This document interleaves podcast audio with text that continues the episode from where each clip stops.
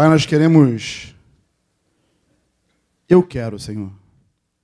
Eu quero te pedir que nessa manhã a tua palavra ela seja manifesta à tua igreja e que a tua presença que está entre nós seja percebida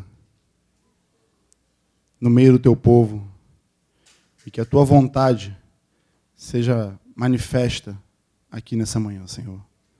Usa a minha boca, usa a minha vida como um instrumento teu, segundo a tua vontade.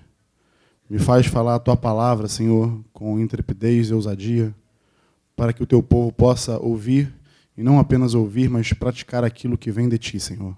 No nome de Jesus. Amém. Queria, queria não quero compartilhar algo com vocês é, essa carga que eu estou no meu coração, eu já até compartilhei ela no, no grupo caseiro. Estava pensando em compartilhar ela no carnaval, mas aprove a Deus que fosse aqui agora, né? Eu, há 20 dias atrás, estava no meio do meu corte de cabelo, e aí botei uma música para ouvir, uma música de um grupo que eu gosto muito. E a tradução da música é, do título é Mostre-me a tua glória. Uma banda chamada Third Day. Bom, gastei meu inglês agora aqui, né? Linguinha no céu da boca, viu? Percebeu? Jeitinho que a professora ensina. É, e ela faz alusão a, a, uma história de Moisés.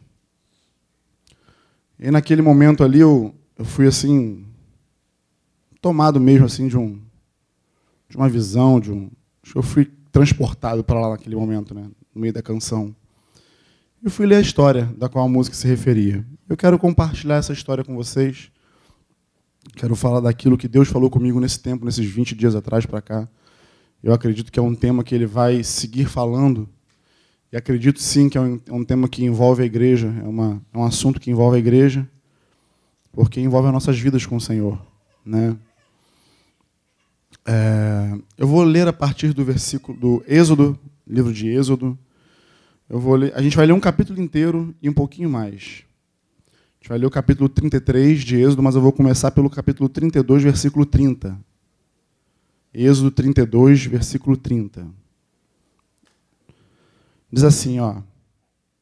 No dia seguinte, Moisés avisou o povo: Vós cometestes uma falta muito grave. Contudo, vou subir a Yahvé, o Senhor, e buscar uma expiação para o vosso pecado. Retornou, pois, Moisés à presença de Yahvé e confessou, e confessou: Este povo cometeu um pecado horrível ao confeccionar um deus de ouro, ou um bezerro de ouro. Agora, portanto, eu rogo a tua misericórdia, para que lhes perdoe o pecado. Caso contrário, risca-me rogo-te, do teu livro sagrado que escreveste. Então respondeu o Senhor a Moisés: Sim, de fato riscarei do meu livro todo aquele que pecar contra mim. Vai, pois, agora e conduz o povo para onde eu te orientei. Eis que o meu anjo irá diante de ti. Entretanto, quando chegar o momento de punir o povo, eu os punirei severamente pelos pecados cometidos. E assim Avé castigou os israelitas com uma doença avassaladora, porquanto exigiram que Arão lhes fizesse um bezerro de ouro e a, e a que cultuaram. Bom, o contexto aqui vocês já sabem, né? O contexto aqui é o episódio que eu vou narrar, na verdade, agora, eu quero entrar na história. É, foi após aquele, aquele incidente, acidente, aquele desvio de conduta do povo, né? quando Israel libertou o povo do Egito, pararam ali o Monte Horebe, para receber de Deus as instruções. Ficaram ali um bom tempo, e nesse período Moisés subiu ao monte, ficou cerca de 40 dias e 40 noites lá. E nesse período o povo se extraviou. Pediram para que Arão fizesse um bezerro de ouro para poder adorarem, e ali eles cometeram todo tipo de, de pecado e profanação que se pode imaginar. E aí Deus se irritou muito. Deus se irritou a tal ponto de querer já destruir o povo todo. Deus, inclusive, fez uma oferta a Moisés. Né? Eu vou começar de ti. E vou fazer uma. Ele subiu ainda a, a, promessa. Vou fazer uma nação ainda mais numerosa e mais poderosa vindo de ti. Mas Moisés ele não não não aceitou. Não sei o que vão dizer de ti. Tu tirou esse povo do meio do Egito lá para poder matar no meio do deserto? E aí o aspecto que me chamou a atenção e que me chama a atenção na vida de Moisés, e eu acho que se reflete bastante, em específico nesse capítulo 33, é a proximidade que Moisés tinha de Deus era algo tremendo. Vamos ler, depois eu vou falar. 33, 1 diz assim: Yahvé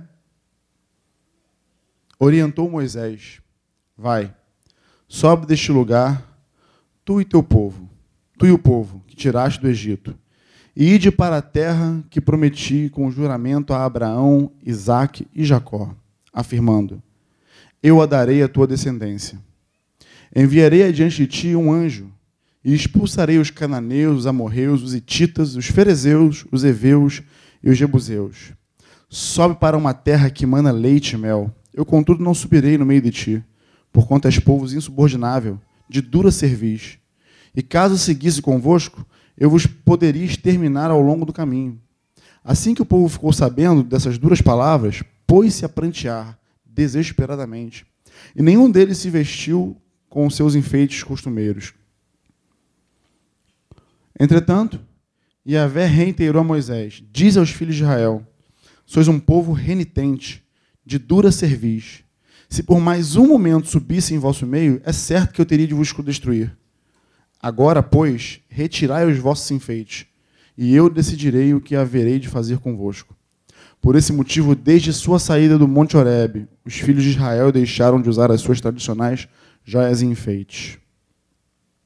Até aqui é Deus trazendo né, o julgamento sobre a, a postura de, de Israel, mas a palavra dele, a palavra que ele dá, ele cumpre. Então ele falou para Moisés: Você vai, eu não vou com vocês, porque vocês são tão pecadores que se eu ficar no meio de vocês, eu vou ter que matar todo mundo. Mas eu vou enviar meu anjo diante de vocês e vocês vão cumprir. Eu vou cumprir com a minha palavra. Vocês vão herdar a terra, eu vou expulsar o povo de lá e a terra vai ser de vocês. Bom, seguindo aqui a leitura. Ora, Moisés costumava montar uma tenda do lado de fora do acampamento e chamava de tenda do encontro ou tenda da congregação. Todas as pessoas que tinham uma questão para formular a Yahvé, o Senhor, dirigiam-se à tenda do encontro, que ficava armada fora do acampamento. Quando Moisés caminhava na direção da tenda, todo o povo se levantava Cada um permanecia de pé na entrada da sua própria tenda e apenas seguiam Moisés com um olhar até que entrasse na tenda. E acontecia que quando Moisés entrava na tenda, baixava uma coluna de nuvem, parada, parava a entrada da tenda e o Senhor falava com Moisés. Sempre que o povo observava a coluna de nuvem parada à entrada da tenda, todos se ajoelhavam em frente à entrada de suas próprias tendas e curvavam e curvavam-se e curvavam-se com o rosto rente à terra, em sinal a respeito e adoração ao Senhor. Então, Iavé, o Senhor, falava com Moisés face a face, como quem conversa com seu amigo. Depois Moisés retornava ao acampamento. Contudo, o jovem. Ah, sim, me ajuda. Yeshua bin Nun, Josué, filho de Nun, que servia Moisés como seu auxiliar, como seu auxiliar, como seu auxiliar, não se ausentava de dentro da tenda. Olha que coisa interessante. Bom, primeiro, o respeito, a consciência, a adoração, o temor da presença de Deus que descia sobre aquela tenda, sobre aquele lugar que Moisés armava lá para ter um encontro com Deus. A segunda é a intimidade da qual Moisés desfrutava com Deus. diz que a Bíblia diz, na verdade nem a Bíblia aqui, Moisés diz acerca desse relacionamento, porque quem escreveu esse livro foi Moisés. E Moisés trata esse relacionamento com Deus assim: ó, Deus falava comigo face a face, como quem fala com um amigo. Registre isso aí, tá? Vamos seguir. Versículo 12. Moisés argumentou diante de Yahvé: Tu me disseste, faze subir este povo, mas não me revelaste com quem mandarás comigo. Contudo disseste, conheço-te pelo nome, e encontraste graça aos meus olhos. Agora, portanto, se me vês com agrado, mostra-me o teu caminho, a fim de que eu te conheça ainda mais e continue sendo agraciado com tua misericórdia. Lembra-te de que esta nação é o teu povo. Olha que intercessão Moisés faz pelo povo. Olha aonde Moisés está se metendo. Talvez aqui você possa olhar e falar assim, cara, Moisés colocou Deus... Tem gente que gosta dessa expressão, né? Eu coloquei Deus na parede. Cuidado. Mas quem, quem gosta dessa expressão pode falar, não, Moisés apertou Deus lá.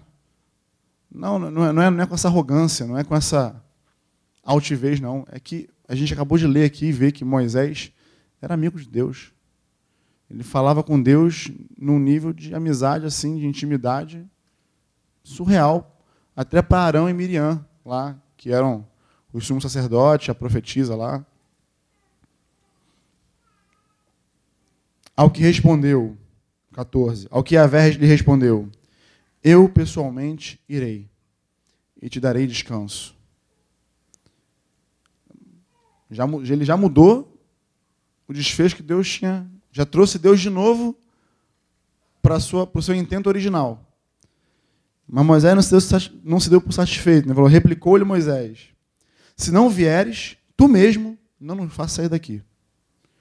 Como saberá que eu e o teu povo poderemos contar com teu benefício se não nos acompanhares? Quem mais poderia distinguir-me e a teu povo de todos os demais povos de sobre a face da terra? Então Yahvé declarou a Moisés: Farei ainda o que me pede, porquanto verdadeiramente tenho me agradado de ti e conheço-te pelo nome. Uma curiosidade que eu quero passar aqui para os universitários. Eu não me lembro tentei puxar pela memória, lógico que eu não consegui ler a Bíblia toda rápido, faz tempo que eu li ela toda, mas eu não me lembro de Deus ter falado isso para outra pessoa que não Jesus. Alguém, vocês se lembram? Alguém se lembra? Tenho me agradado de ti? Falou para Davi, você é homem segundo meu coração. Mas as mesmas palavras que ele usou com, com o Senhor, ele usou com quem? Besta. Fiquei impressionado com essas palavras, que são as mesmas palavras que ele usa para Jesus. E quando a gente olha para Moisés, a gente vê a figura de Moisés, a figura de Moisés fazendo sombra para Jesus, não é isso? Vamos lá. Moisés então suplicou Yahvé. O papo estava tão íntimo, o papo estava tão bom, a presença de Deus era tão boa ali, que Moisés falou: então eu rogo-te que me reveles a tua glória. Ele resolveu, resolveu arriscar, ousar. Eu quero te ver. Para pensar. Não, para pensar depois. Eu terminar aqui, senão eu vou vender o peixe antes do tempo. Vamos lá. E o Senhor orientou: Farei passar diante de ti toda a minha benevolência, toda a minha bondade e diante de ti proclamarei o meu nome, Yahvé, o Senhor. Terei misericórdia de quem eu decidir ter misericórdia, e terei compaixão de quem eu desejar ter compaixão. E acrescentou: Não poderás ver a minha face, porque o ser humano não pode me ver e permanecer vivo. E concluiu o Senhor: Eis aqui um bom lugar, junto a mim. Põe-te sobre a rocha. Quando eu passar com a minha glória, eu te colocarei em uma fenda da rocha e te cobrirei com a palma da minha mão, até que eu tenha passado. Depois tirarei a palma da mão e me verás pelas costas. Minha face, todavia, não se poderá ver. Para e pensa. Eu li essa história porque tudo começou com uma música que eu ouvi. Que eu já conheço a música, né? já cansei de ouvir a música, mas nesse dia eu ouvi a música e ela gerou algo dentro de mim que me fez ir buscar o Senhor por aquilo. Né? Me fez ler de novo esse texto com mais detalhes, poder prestar mais atenção nesse texto. Já conheci a história, como vocês também conhecem, mas a Bíblia é rica em detalhes, ela é rica de, de muitas vírgulas, né? E a gente, a gente fica impressionado com cada coisa que a gente lê, cada vez que a gente lê mais ela. E eu fiquei impressionado com o nível de relacionamento que Moisés possuía. E já estava em êxtase com aquilo que o Espírito Santo estava me falando, por quê? Porque já, já, na verdade eu tinha entendido, captado aquilo que o Espírito Santo queria de mim. Queria falar comigo. Estava muito claro nesse texto, muito claro na música que eu ouvi. Né? Ele queria falar comigo sobre intimidade, sobre relacionamento. Ele ilustrou a vida de Moisés para falar o nível de relacionamento que ele anseia em ter conosco. Aí você para para olhar aqui a vida de Moisés e que intimidade, que proximidade, que ousadia. Ele foi tão ousado, tão ousado, que lá atrás no capítulo 32 ainda, no finalzinho, ele fala assim, ó, eu, se tu não for com a gente, conforme tu disse que ia, risco o teu nome. Risco o meu nome no teu livro. Né? É daqui que a gente, você começa a ter um entendimento de que Deus tem um livro com todos os nomes, os nossos, os meus e o seu, o meu e o seu, anotado lá. Entendeu? E Moisés fala assim, ó, tira o meu nome desse livro aí, se tu não for com a gente. Olha que intrepidez, que ousadia. Né? E cada vez que eu li esse texto, eu ia ficando mais admirado e mais apaixonado, mais ansiando ter esse relacionamento. É um relacionamento de se causar inveja, é ou não é? Quem aqui gostaria de ter um relacionamento com Deus como Moisés tinha? Todos nós. Ver Deus face a face. E aí, tem uma, um, uma parte aqui interessante que ele fala assim: rogo-te que me deixe ver a tua glória, que me deixe ver a tua face, que me, me, me mostre, me revele a tua presença. Isso me deu um nó. Como é que ele quer ver a presença? Se ele, ele antes falava que falava com Deus face a face. Aí de novo eu li o texto e vim passando o olho, passando pente fino né, no texto. E aí eu entendi que o Espírito Santo queria falar comigo. Na verdade, o que, o que Deus fazia, o que acontecia quando Deus se manifestava naquela tenda, não era Deus propriamente, era uma teofania, era uma manifestação, era uma forma de Deus se manifestar a Moisés. A Bíblia fala aqui numa coluna, numa uma coluna de fumaça, de nuvem. Ele se manifestava naquela tenda. Assim como ele, ele ouviu Deus na sarça ardente. Assim como Deus, a presença de Deus acompanhava o povo durante o dia numa, numa nuvem de, de, uma coluna de nuvem para poder espantar o calor do deserto, e à noite virava uma coluna de fogo para aquecer, porque é muito frio à noite no deserto. E aí a impressão que dá aqui, a impressão não, né? O que nos faz entender é que Moisés queria ir além. Ele não queria mais só ouvir a voz de Deus, ele queria ver a Deus e que ele queria poder estar frente a frente com Deus e ver a sua face, ver a sua glória.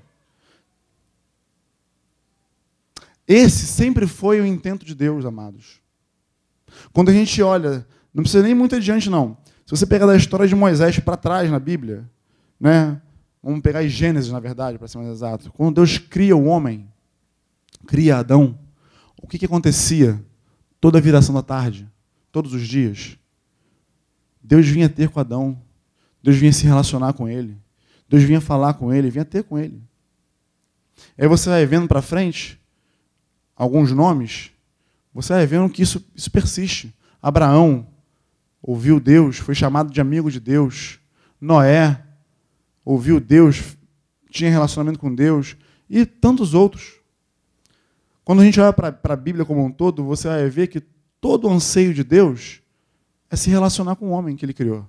É ter intimidade, ter relacionamento. Guarda essa palavra intimidade, que a gente vai falar sobre ela um pouco mais à frente.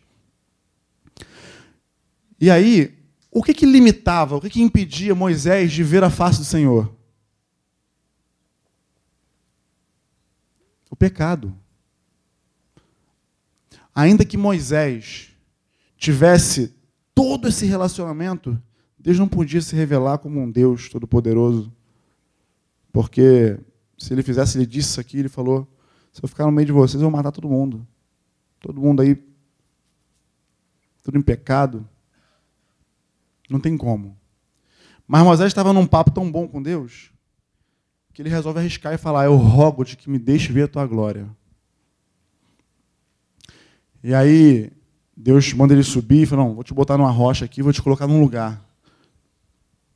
Fernanda Bruno até fez uma música, né, chamada Fenda da Rocha, né? Existe um lugar, não vou. Eu tenho, eu tenho outra imagem ainda, eu não sou que nem o Cidinho. Eu não sei cantar como o Ziel e eu não sou intrépido como, como o Cidinho, entendeu? Então, só dei só a pontinha para vocês pensarem na música, entendeu? Mas Deus colocou então Moisés na fenda da rocha e tapou a fenda com a palma da mão. Quando eu passar, você vai me ver pelas costas. Minha, a, minha, a minha presença, a minha pessoa, tu não vai conseguir ver, não, porque se tu ver, tu vai morrer. Fiquei vislumbrado. Mas aí, o Espírito Santo seguiu falando. Nesse dia, inclusive, eu intercedi por vocês, intercedi pela igreja, estava sozinho em casa, inclusive, que é algo raro, ter silêncio em casa, né? E pude, assim, ter um momento com Deus muito bom, né?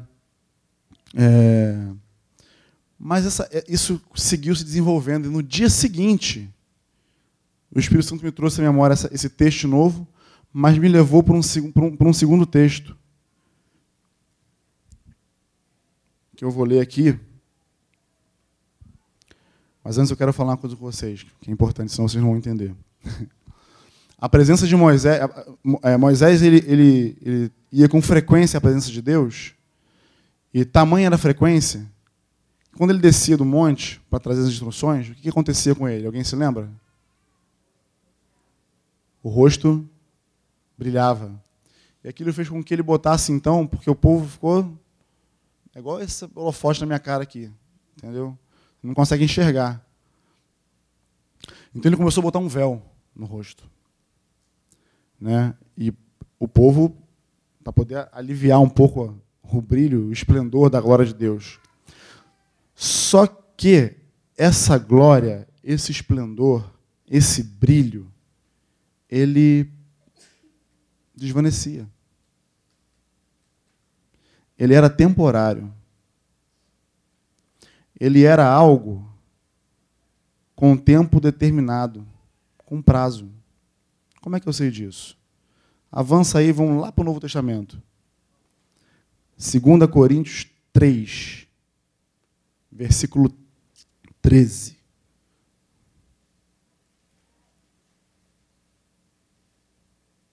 Não, vamos ler a partir do 7. Pronto. Quem está lendo bastante a Bíblia hoje, vamos ler. Paulo fala assim: com letras sobre pedras foi gravado o ministério que trouxe a morte. No entanto, esse ministério veio com tamanha glória que os filhos de Israel não conseguiam sequer fixar os olhos na face de Moisés, por causa do resplendor do seu rosto, mesmo que esse brilho estivesse se desvanecendo. Não será o ministério do Espírito muito mais glorioso? Ora, se o ministério que trouxe a condenação era glorioso, quanto mais ainda será o ministério que produz justificação. Porquanto, o que no passado foi glorioso, agora não tem o mesmo esplendor, quando comparado com essa glória insuperável. E se o esplendor que estava dissipando se manifestou em glória, quanto maior será a glória do que permanece. Sendo assim, visto que temos essa qualidade de fé, expressamos muita confiança. Não somos como Moisés, que se cobria com um véu sobre a face, para que os filhos de Israel não observassem que o resplendor do seu rosto estava se dissipando. E por isso a mente, e por isso a mente dos israelenses se fechou, pois até hoje o mesmo véu permanece quando é lida a antiga aliança. Não foi retirado por conta somente em Cristo que ele pode ser removido. Parece que num dia, no dia anterior, eu estava assim, vislumbrado com Moisés. Eu queria ser Moisés. Eu estava quase no cartório mudando meu nome para Moisés. Quero ser Moisés. Moshe, Moshe. Né? Meu Deus, Eresh Kodó. Quero o Senhor, quero isso, quero aquilo, quero ter assim, quero, vou montar uma tenda aqui. Mas aí, no dia seguinte, me vem esse texto. Ah, quebrou com tudo. Inclusive com vocês que falaram que ele tem um relacionamento igual de Moisés. Entendeu? Por quê? Que o Espírito Santo falou assim comigo: isso tudo já passou. A glória hoje, ela não desvanece, ela não perece, ela permanece.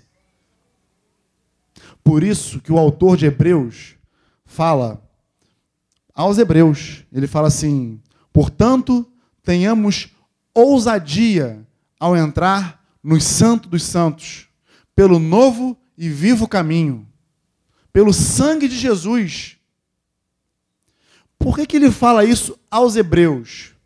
Porque se ele falasse talvez para mim, para você naquela época, a gente talvez não teria tanto entendimento, dependendo da nação que nós pertencêssemos. Mas aos hebreus, isso faz todo sentido. Porque no Antigo Testamento, o mesmo templo que Moisés fez, tinha um lugar, talvez você tenha, já tenha ouvido falar, aquele que lê mais a Bíblia aí com mais vai ouvir falar do, do, do, de um templo, de um lugar, e nesse templo existia uma divisão. O lugar santo, aonde os sacerdotes né, ministravam ali, faziam todos os serviços, e o lugar santíssimo, ou o santo dos santos, aonde o sumo sacerdote só entrava uma vez ao ano, para poder levar lá as demandas do povo diante de Deus.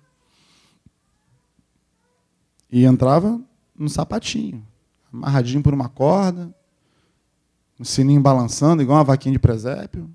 O sininho parou de balançar, pode puxar de volta que morreu e manda outro. Era assim o relacionamento. Existia um véu que separava. Então você imagina que chegou o dia, o sumo sacerdote passava o ano inteiro se preparando para esse dia. E aí ele tinha que fazer tudo perfeito, ele já tinha que ter espiado o pecado pelo povo, espiado os seus pecados, não podia entrar em pecado ali. Não morrer fulminado, foi o que Deus falou. O pecado nos faz separação entre nós e Deus. Jesus foi quem veio para poder trazer essa, através da, sua, da cruz, da sua morte, ressurreição, nos conectar de volta. E aí o autor de Hebreus fala justamente isso, ó. Amados hebreus, irmãos, israelitas, vocês que se acostumaram a só ver o sumo sacerdote entrar uma vez ao ano diante da presença do Senhor, ali onde tinha a arca da aliança, com a vara de Arão, com os pães da proposição, com as tábuas da lei, né? Vocês se acostumaram com isso? Ó, acabou. O Deus se fez carne, habitou entre nós, morreu em nosso lugar, ressuscitou e fez um novo caminho. Rasgou esse véu do alto a baixo. Então tenhamos ousadia a mesma ousadia que Moisés já tinha lá no Antigo Testamento, falando: ó, se tu não for com a gente, pode indicar meu nome. Tem que ter ousadia para poder falar isso com Deus. Tem que ter intimidade, relacionamento, entendimento do Deus que você, você serve. E aí o autor de Hebreus fala isso. Vamos agora, temos um novo e vivo caminho. O sangue de Jesus já fez ele por nós. Vamos entrar, nós temos livre acesso a qualquer momento, a qualquer hora. Não mais num lugar físico específico, não mais aqui no Quality. Em qualquer lugar, no ônibus, no Uber, a pé, na academia, em casa, no trabalho, na faculdade, em qualquer lugar, você tem livre acesso. Mas entra com ousadia nesse lugar. Porque esse lugar é o lugar onde Deus costuma se manifestar. Não entra covardado, não entra reticente. Entra com confiança. Por quê? Porque Jesus já foi a, o sacrifício para você estar ali. Já foi o cordeiro. Entende?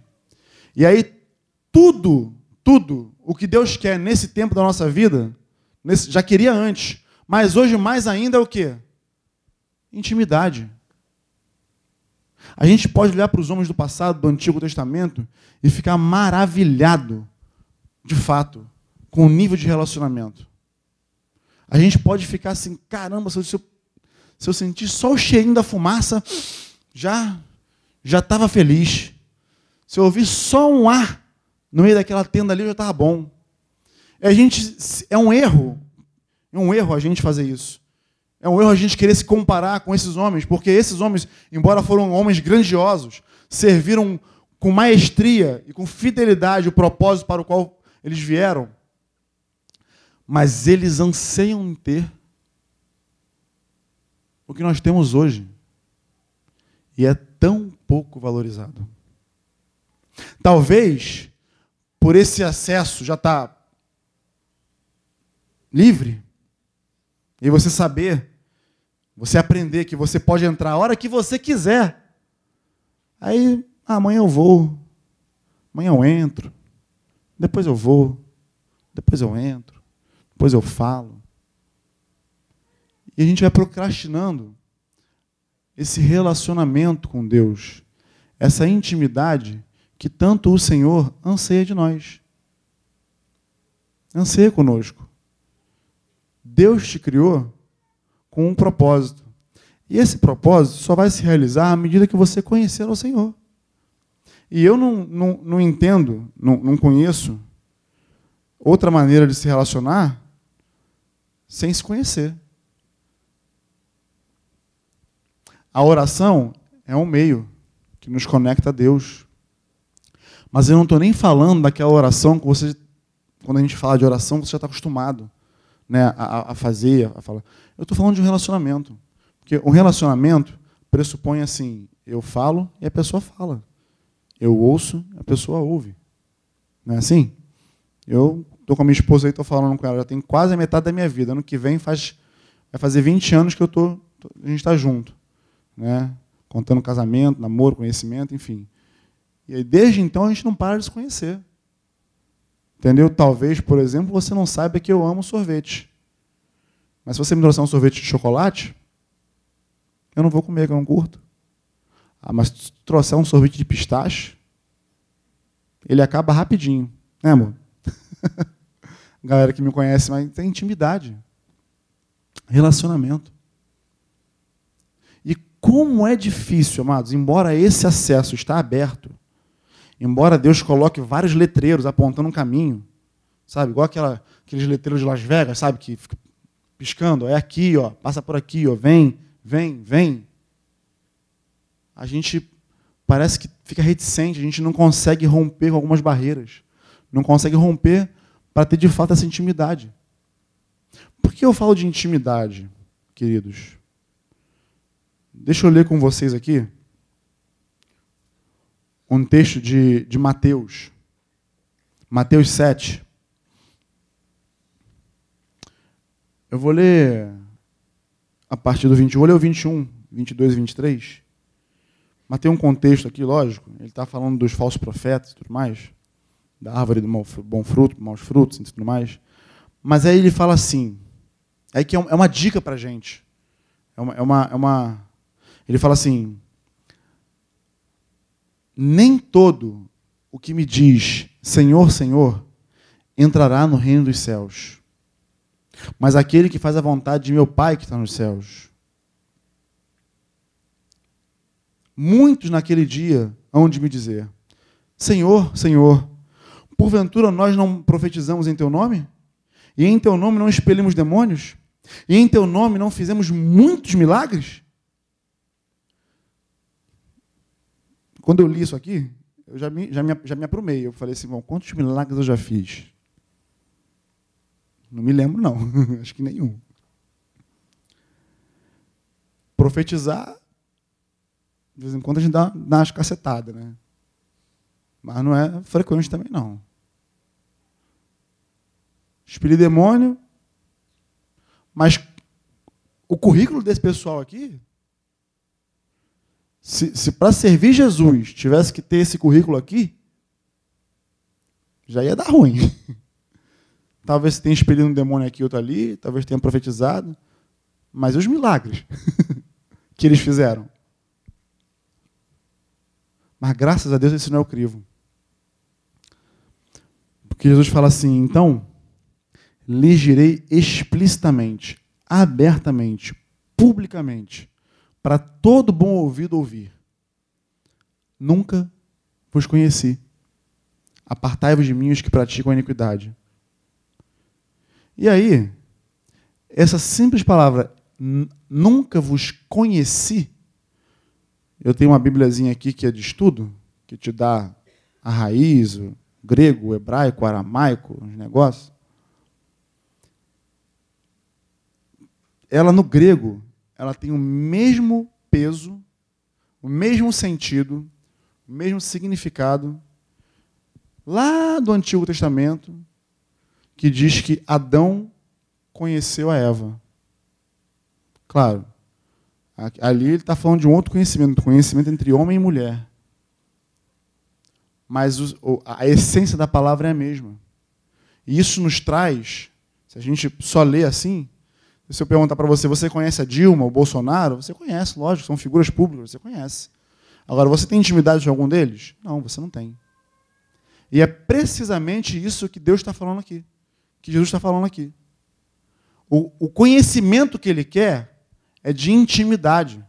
É de saber que o nosso nome está lá escrito naquele livro escrito com o sangue dele. A tinta que escreveu foi o sangue de Jesus, que ele derramou por nós. Tudo que ele quer, tudo que ele anseia, tudo que ele fez aponta para esse, esse nível de relacionamento, de intimidade, de procura, de busca. Se não for assim, não tem razão de ser. Agora, é difícil. É difícil, sabe por quê? A gente sabe que Deus fala. A gente sabe disso. Nós cremos nisso, entendemos isso e sabemos disso. Mas às vezes discernir a voz de Deus é algo muito difícil. Às vezes confuso, a gente fica inseguro, né? Aí procura o pastor, olha, eu acho que Deus falou, não sei, eu orei. Né?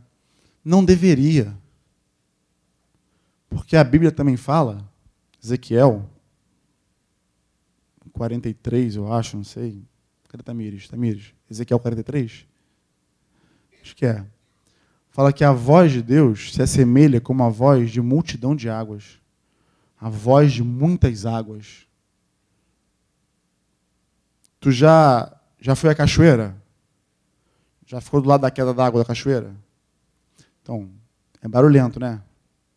A voz de muitas águas. Mas eu vou transportar você para um outro lugar. Vou, vou, vou, vou te levar para a experiência que eu tive. Eu já estive em Foz do Iguaçu, as cataratas do Iguaçu, na época da cheia.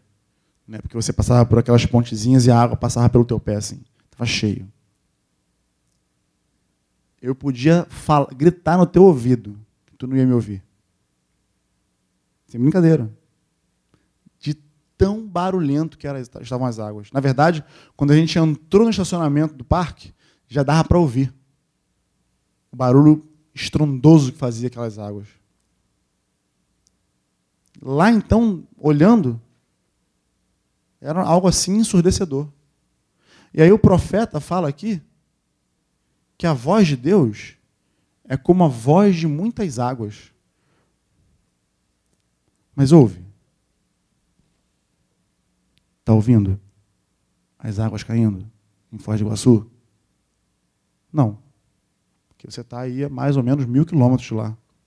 Você não tem como ouvir. É impossível. Isso nos leva a, um, a uma linha de raciocínio. Então eu preciso estar próximo de Deus. Para ouvir a sua voz, eu tenho que estar próximo dele. E quanto mais próximo eu estou dele, mais ensurdecedora é a sua voz nos meus ouvidos mais fácil, mais simples fica de distinguir. Mas qual é o nosso problema em discernir, em distinguir essa voz? É justamente nos calar. Já parou para fazer o teu devocional, teu momento de oração, seja lá como você, como você chame, né, o seu tempo com Deus, secreto, enfim. Já parou? Que às vezes a gente age no automático, né? A gente tem aquele momento quando Deus já chega lá, já senta, já ora, já intercede, já clama, já pede pelo dia. Normal, faz parte mesmo. Mas aí, quando Deus quer falar, quer de repente trazer um, um feedback, aí tu, amém, Senhor, obrigado, agora eu vou trabalhar, estou atrasado, daí você sai e deixa lá Deus, tipo, ia falar e ele, só ele que falou e, e foi embora? Nem me ouviu? Aí eu te pergunto, isso é um relacionamento? Isso é um monólogo. Isso é a mesma coisa que estar tá casado com a Ana Paula. Quem tem intimidade com ela sabe o que eu estou falando. Entendeu? E olha que eu tenho mais duas Ana Paulinha em casa. Imagina, é um monólogo sempre, ninguém me ouve. Passa despercebido, é uma covardia. Entendeu? Mas com Deus é a mesma coisa, amado. Aí quando a gente experimenta fazer esse silêncio, é nesse dia, inclusive, que eu estava em casa que eu falei que estava um silêncio maravilhoso. Eu falei, não, agora eu vou aproveitar, vou ter um, um tempinho aqui bacana. Vou ler, vou orar, vou jejuar, vou ministrar, vou até o terceiro céu e volto. Quando eu parei no sofá, que eu abri a Bíblia, eu não sei só com você acontece, mas na hora me lembrei do boleto da escola da menina. Falei, Jesus amado, Senhor, tem que pagar agora a escola. Misericórdia. E agora? Aí já lembrei de um casalzinho. Falei, esse casal, sim, misericórdia, que problema. E aí e a coisa não para. Quando você vai ver, você está sentado com a Bíblia na mão, mas já está pensando, já está viajando. E aquela viagem para Orlando, né? Pô, o irmãozinho foi lá, é bacana. Oh, aí já começa a entender. Já foi, acabou. Acabou. Oi? Ah, o telefone, se você não voltar no vivo e desligar, ele vai tocar toda hora mesmo. Tocou várias vezes, inclusive. Por quê? É difícil você parar, silenciar aqui dentro. Uma vez conversando com o Franco, ele falou que isso é uma disciplina bíblica. Porque tudo começa com disciplina. E, e, e na, no grupo casal, até quando eu falei, eu até coloquei, olha, se você quer cravar uma estaca para poder ter esse acesso, ter essa, esse relacionamento, eu acho que a primeira estaca que você deve cravar é a estaca da disciplina. Porque, pare e pensa, vamos dizer aí, nós somos uma igreja que se relaciona mas é natural que eu me relacione mais com uns do que com outros. Concorda comigo? Tem uns que estão mais próximos, um pouco mais distantes. Né? E aí, se você se, se você se prestar a querer se relacionar com alguém que você não conheça tanto, é natural que você não tenha tanto assunto. Você fica assim meio sem graça. É assim que começa. Você senta ali, precisa ter conhecimento de quem é você diante de Deus para poder exercitar, começa como exercício, começa como uma disciplina. Você não vai sentar ali e achar que o céu vai abrir, você vai ser arrebatado, igual Paulo, e glória a Deus, vai ver Jerusalém espiritual. Que não é assim não, amado. É um, é um exercício. Mas depois que você começa a praticar esse exercício, já, se, já deixa de se tornar um exercício. Se torna um prazer. Se torna algo pelo qual você anseia demais. E hoje, na verdade, a forma como nós nos relacionamos com Deus é através do, daquele que Jesus deixou aqui em seu lugar para nos consolar, nos orientar, nos guiar a toda a verdade, não é isso? A pessoa do Espírito Santo. É a pessoa do Espírito Santo a qual nem, falamos tanto assim, que parece ser só um fantasma que, que paira pelo ar mas que na verdade, na verdade, habita em nós. Está aqui dentro de nós. Uma vez eu ouvi um Cidinho pregar falando da história de um irmão que queria se relacionar com o Espírito Santo, queria ter essa, mas ele esquecia a rotina, o dia a dia, o trabalho, as coisas, o barulho interno não permitia. O cara estava pensando nos boletos que tinha que pagar. Aí o que ele fez? Ele comprou um reloginho, botou no bolso e despertava de hora em hora. E aí, quando o relógio despertava, ele se lembrava. Ah, é uma disciplina. Pode parecer algo mecânico, inclusive. Um troço forçado. Eu não me relaciono com a minha esposa assim de maneira forçada. É, mas tu não começou a se relacionar com a tua esposa assim como tu é hoje. Tu começou namorando lá e tendo que conquistar ela. E olha que tu é feio pra caramba. Teve que se virar nos 30. Entendeu? Mas e aí? isso vem se tornando o que? Algo contínuo. Eu falei feio ali, o Lucas se manifestou. É, Lucas. Algo contínuo, amados. Algo diário. É algo que a gente passa a deixar de fazer por obrigação, que nem deve ser assim, mas passa a fazer por necessidade de querer ter mais de Deus. E quando nós começamos a fazer isso, os nossos olhos se abrem ainda mais. Por quê? Porque quanto mais nós buscamos a Deus e mais nós temos de Deus, menos nós vamos ter de nós. Menos do mundo vai, ter, vai, vai, vai estar na gente. Menos a gente vai querer ter os olhos voltados para o mundo. Por quê? Porque à medida que eu caminho em direção ao Senhor, os meus olhos, ele, ele é interesse dele que isso aconteça. Porque se nós formos arregimentados, né, alistados para um exército, para uma batalha, é interesse dele fazer com que nós tenhamos visão espiritual das coisas. Para quê? Para desfazer tudo aquilo que o diabo e seus anjos têm feito por aí. Nós fomos chamados para poder proclamar a libertação, para falar da sua vontade, falar da sua parte. Mas não, não tem como fazer isso de maneira vazia, oca. Não tem como ser oco com Deus. Manter uma casca aqui. Entende? Tem que ser algo genuíno.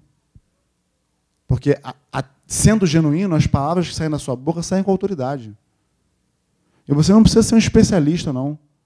E nem querer saber a Bíblia toda de cor e salteado. Inclusive, se fosse assim, os fariseus estariam bem, porque eles conheciam a palavra muito bem. Jesus fala isso para eles em João lá. Vocês examinam as escrituras porque pensam ter nelas a vida eterna. São essas escrituras que testificam de mim. Elas falam de mim o tempo todo. Porém, contudo, vocês não querem vir a mim para ter vida. Então você pode ler a Bíblia várias, várias, várias vezes e ainda assim não ter relacionamento nenhum com o Senhor. Intimidade nenhuma. Você pode expelir demônio, pode fazer milagre, pode profetizar no nome do Senhor Jesus. E ainda assim não ser contado como conhecido dele. Porque primeiro nós somos, depois nós fazemos. Somos dele, pertencemos a ele. Nós temos que ter isso muito claro na nossa mente. Para poder essa voz de muitas águas ser bem audível nos nossos corações para que essas vozes, para que voz nenhuma venha confundir a verdadeira voz que há no nosso coração. Tudo o que Deus quer, ele fala em Provérbios. Provérbios. Provérbios. Acho que é 23 ou 26. 23, 26. Ou 23, 26 ou 23, ou vice-versa. Dá-me, filho meu, o teu coração numa parte do versículo. Acho que é 23, 26. Depois vocês veem, confirma aí. Por que dá-me, filho meu, o teu coração, amados? Porque é precisamente aonde está o nosso tesouro, ali está o nosso coração, não é assim que Jesus falou? Então por que Deus quer o nosso coração? Ele quer a nossa vida. Ele não quer a gente pela metade. Ele não quer que o nosso relacionamento seja meia boca. Já pensou se meu relacionamento com a minha esposa fosse meia boca? Ela só fazendo a parte dela e eu não fazendo a minha. Como é que seria esse relacionamento? Falar ao fracasso. Cedo ou tarde, ele ia acabar. Porque no relacionamento pressupõe duas pessoas caminhando juntas. E nesse caso a gente já tem uma pessoa que quer muito caminhar conosco, que é o Senhor. É o Espírito Santo que quer nos conduzir, nos guiar, falar conosco. Porque é Ele quem intercede por nós com gemidos inexprimíveis. É Ele quem arde em ciúmes por nossa causa. É Ele quem se entristece quando nós pecamos, quando nós eh, deixamos a desejar no quesito quando é a vontade de Deus, em fazer a vontade de Deus. É Ele. É Ele quem nos convence, inclusive, do pecado, da justiça, do juízo. Ele é quem é essa voz dentro de nós que nos faz nos voltar para Deus, para o Pai. Entende? Por isso o salmista declara: Um dia nos teus átrios vale mais do que mil em qualquer outro lugar. E olha, mil dias é mil dias, né? Bastante dias. Mas um só, na presença do Senhor. E, e é verdade, amados. Nesse dia, inclusive, que eu estava lá, sozinho em casa, foi assim, um mover muito bom. Você percebeu o Espírito Santo te, te, te conduzindo, falando.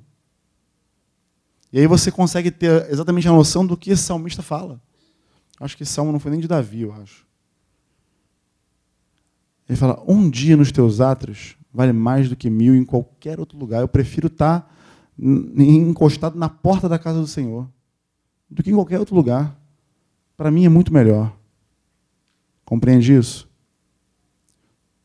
Conforme nós lemos a Bíblia, ela vai apontar para um Senhor que anseia em se relacionar conosco, mas não de qualquer maneira. Intimamente. Intimamente. Não dá para ser diferente disso. A nossa vida com Deus, ela tem que se levar a sério. Esse, eu levo meu casamento muito a sério. O relacionamento que eu tenho com a minha esposa, eu levo muito a sério. Eu sei que você também leva o seu. Mas às vezes nós não levamos o nosso relacionamento com Deus a sério nesse nível. Eu estou falando de coisas espirituais. Estou falando de coisas que valem muito mais do que até o nosso próprio casamento. Porque é onde nós vamos passar a eternidade. Nós não podemos viver uma vida mediana, medíocre, se relacionando de maneira média com Deus. Nós precisamos todos os dias estreitar esse laço, esse vínculo com o Senhor. Moisés foi o parâmetro para dar início a esse contraponto que o Espírito Santo quis me falar. Ó, foi bom realmente, mas foi para aquela época. O tempo de hoje é diferente.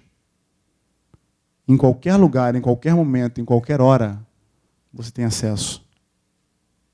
Então me busca. Me busca por conta dos seus problemas, porque eu tenho as soluções. Me busca por conta do vazio que você tem aí dentro, porque eu posso preencher. Me busca porque eu posso te curar mas principalmente me busca, porque eu quero ser achado de ti, eu quero estar contigo.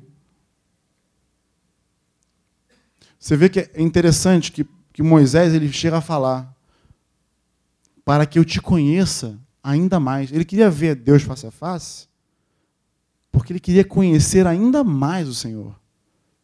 Ele já conhecia o Senhor, mas ele queria conhecer ainda mais. Por isso Oséias fala também, conheçamos e prossigamos em conhecer o Senhor. Por isso que é um ato contínuo. Não é um, um nível que você atinge e está bom aí. É um ato contínuo. Conhecer a Deus e ser conhecido dele é algo que, que leva a continuidade. E aí, amados, em nome de Jesus, que a gente possa ter nas nossas vidas isso como meta, como alvo, como objetivo. Quando a gente olha, quando eu falava isso no grupo caseiro, me veio à memória uma mulher chamada Catherine Kuhlman. Alguém já ouviu falar dessa mulher? Pouca gente já ouviu, três pessoas já ouviram falar do Catherine Kuhlman. Quatro, cinco, tá bom, seis, tá bom. Alguns ouviram, a minoria ouviu. Essa mulher ela foi uma vivalista do seu tempo. Me lembro agora se 1960, 50, não me lembro agora. Dessas mas é, é na biografia dela, você vê a intimidade que ela tinha, esse relacionamento íntimo. Aí eu já estou falando agora de. de, de né, a gente pode olhar para a Bíblia aqui e falar, poxa, isso aqui é para a época da Bíblia, né? Mas eu estou falando de pessoas que comuns como eu e você. Que quando eram tomados pelo Espírito Santo, quando tinham essa vida com o Espírito Santo, era capaz de incendiar um estádio inteiro, que foi o que aconteceu com ela algumas vezes, em algumas conferências que ela fazia pelos Estados Unidos. E algumas vezes ela chegava assim, via multidão, milhares de pessoas, e ela só falava, teve uma vez que ela só falou uma coisa. Ela falou assim: "Por favor, não entristeçam o Espírito Santo. Ele é tudo que eu tenho. E abaixou, ajoelhou e começou a orar. Imagina, chegar a poder ouvir uma conferencista, uma mulher um dia, ela, só, ela fala só isso. Ajoelha e ora. Só que a sequência disso é algo que o estádio inteiro vem abaixo. Com a presença de Deus, com o Espírito Santo tocando. Numa dessas, inclusive, conferências, é, um homem foi, foi alcançado. Quem já leu aquele livro aqui, Bom Dia Espírito Santo? Então, Benihim, esse homem foi alcançado na época, né? E você pode ver lá a leitura desse livro lá que nos abençoou tanto, o nível de intimidade que ele tinha com o Espírito Santo, né? É o que a gente olha, mira e, e quer ter igual. Mas tudo isso gente, são, são parâmetros para que eu e você desenvolvamos o nosso relacionamento com Deus. O meu com Ele e o seu com Ele. Porque cada um aqui é único. E Deus se revela de maneira única para você. Agora, se você não busca, você não tem sede, não tem fome, não anseia isso para a tua vida, fica difícil. É até incoerente você olhar para essas pessoas e falar, poxa, eu queria tanto isso aí. Não quer e não busca por quê? Se o, o acesso está aberto, se a porta está aberta. Se Jesus está sempre à porta lá, batendo, para você abrir.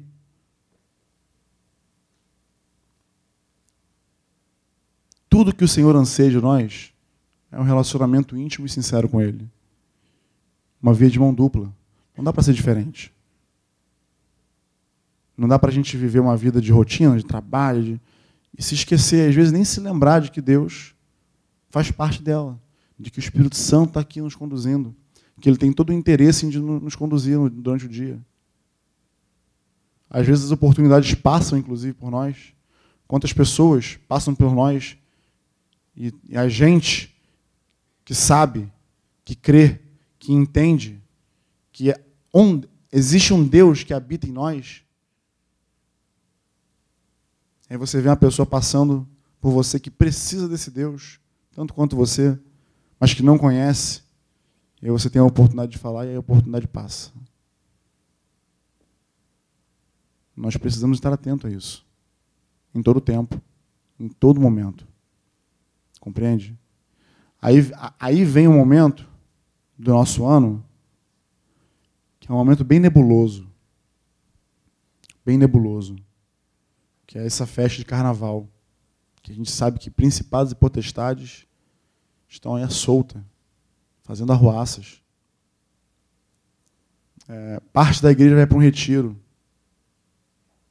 a outra parte vai ficar em algum lugar, enfim, viajar com parente, enfim. Mas não, não esteja desapercebido desse momento. Esteja atento por quê? Porque Deus te chamou para poder proclamar a liberdade. E esse é um momento bem propício para isso. E aí, se você não tem essa intimidade com Deus, esse, esse, esse relacionamento, está aí um, um momento propício para que isso starte na sua vida. Seja sincero, seja honesto com o Senhor. Não dá para. Até porque não dá nem para enganar gente achar que engana o Senhor, não tem como. A gente é aquele aluno na escola que acha que está enganando a professora, colando, está né? enganando só nós mesmos. Não é assim. Seja sincero e honesto no teu relacionamento com Ele. Busca o Senhor enquanto Ele se pode achar. Invoca Ele enquanto Ele está perto. Porque vai chegar o dia, vai chegar o momento em que a gente vai querer invocar e Ele não, não vai mais ouvir. Aquele grande dia, quem fez, fez, quem não fez, já era. Entende? Então, se existe um momento para que isso aconteça nas nossas vidas, o momento é agora. Na verdade, o momento já estamos atrasados, né? Mas se você está chegando agora, esse é o momento de você manifestar a glória de Deus através do teu relacionamento com Ele, de ser canal, canal de Deus na vida de outros através do seu relacionamento com Ele. Amém? Podemos orar? Você pode ficar de pé? Em nome de Jesus. É possível que na hora que nós fomos orar aqui, esse barulho interno tente te atrapalhar. Tenta. Vamos orar ao Senhor mesmo. Vamos nos concentrar na Sua vontade, pelo menos nesse momento aqui. Você vai ver o quanto é difícil, mesmo aqui dentro. Mesmo aqui, cercado de pessoas com a mesma fé que você, é difícil. Mas não deixa nada te distrair. Enquanto os irmãos estão ali preparando a música, eu queria te dar esse, esse espaço para você falar com o Senhor, para você dar esse início ou essa continuidade, porque é possível que o que eu tenha falado para você, para você aqui, não de repente nem seja porque você já vive isso. Glória a Deus. Mas para você que talvez não tenha vivido, que seja esse um marco zero na sua vida. Seja esse essa primeira estaca a ser fixada na tua vida que vai te firmar nesse relacionamento que só tende a te levar para o alto, só tende a te estabelecer na eternidade do Senhor. Amém? Eu vou te dar esse tempo. Curva a tua cabeça. Em nome de Jesus. Fala com teu Senhor. Não deixa que nada de fora te distraia. Fala com Ele. Fala da tua vontade, do teu desejo em tê-lo na sua vida, de se relacionar com Ele, de se arrepender se for necessário. Arrependa-se. Em nome de Jesus. Deixa o Espírito Santo falar contigo. Deixa o Espírito Santo te conduzir. Deixa o Espírito Santo trazer à tua memória o que um dia tu já um dia tu começou, mas parou.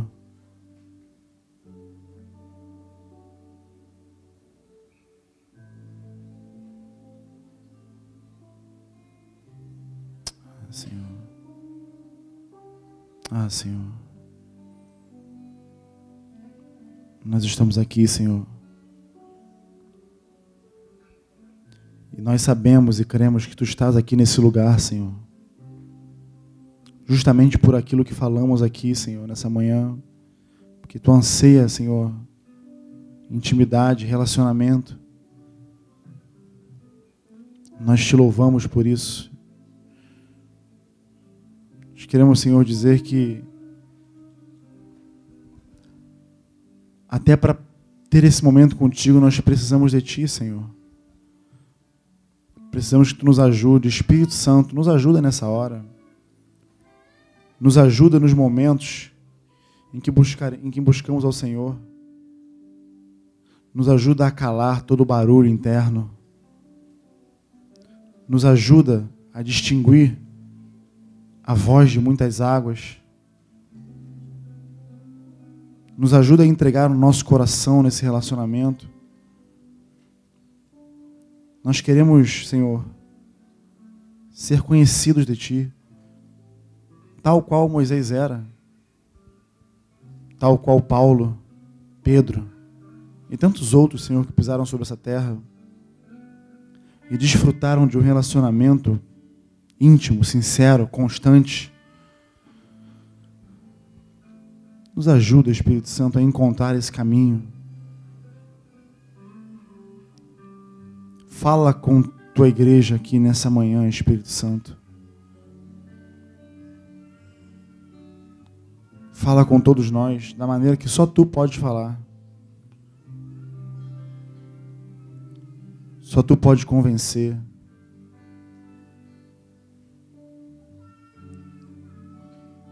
Quanto a nós, Senhor, quanto a tua igreja,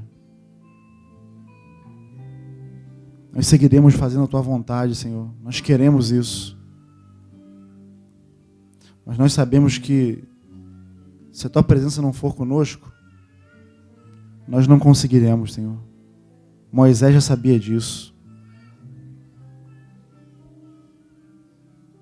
Olhamos para a vida de Moisés, Senhor, como sombra das coisas que, que aconteceram que, na vida do teu povo. E nós queremos nos espelhar, Senhor, para que a tua vontade se cumpra em nós, para que possamos discernir a tua voz. Nos ajuda, Senhor. Nos ajuda, Espírito Santo, a permanecer fiel a ti. Em nome de Jesus. É possível que você. É possível que essa palavra nem tenha falado contigo, porque você já vive isso. E eu dou glória a Deus por isso.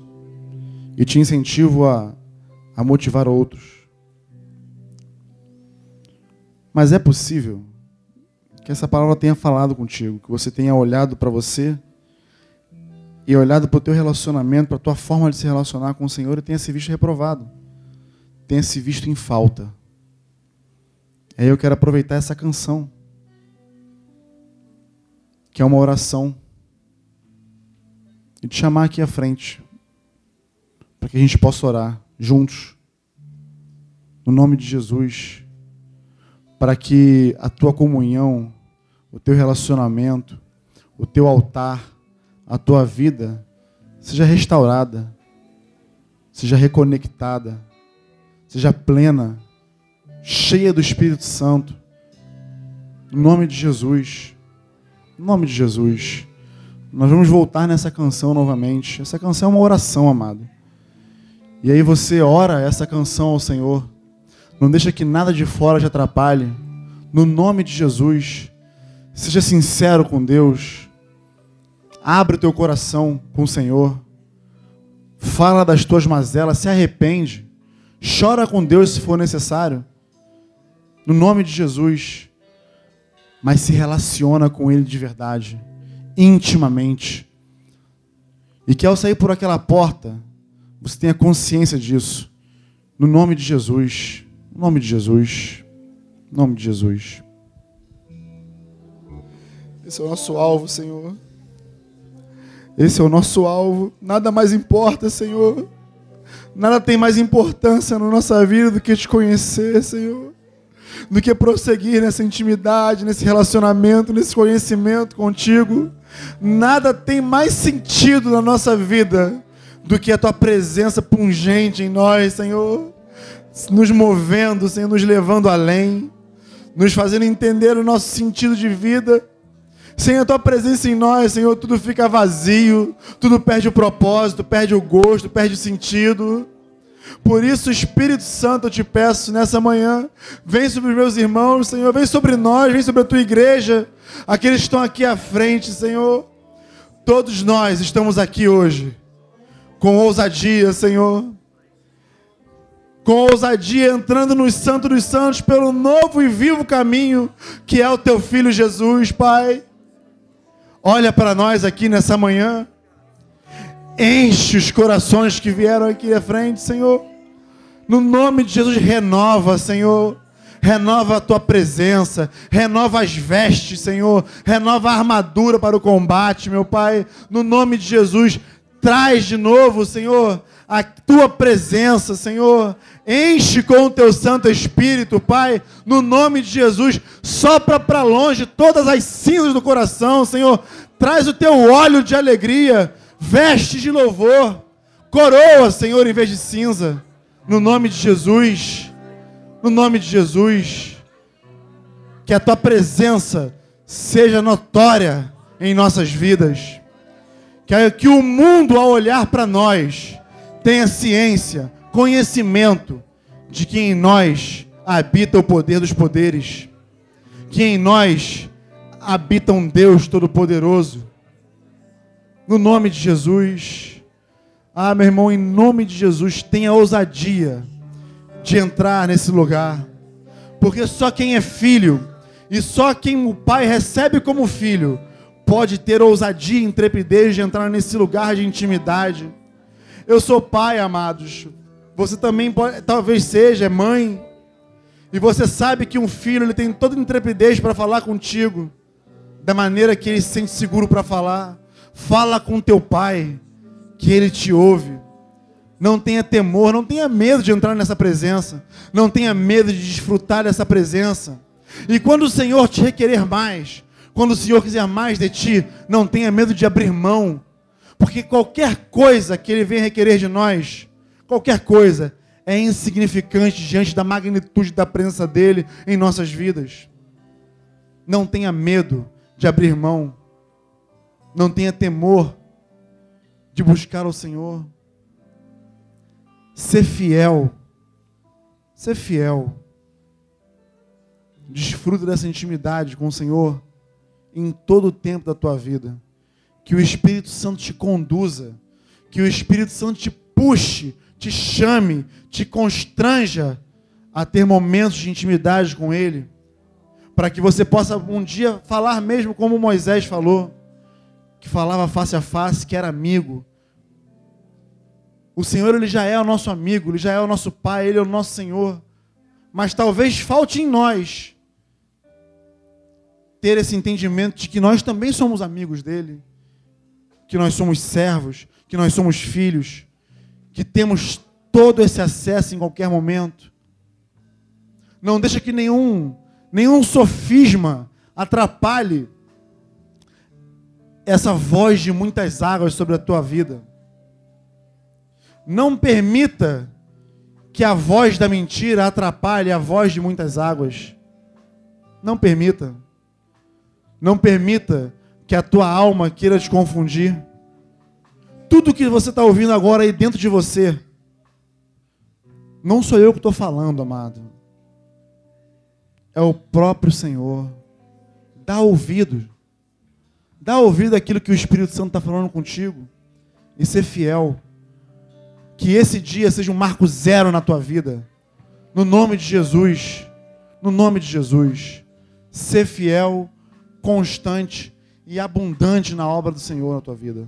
No nome de Jesus. No nome de Jesus. Amém.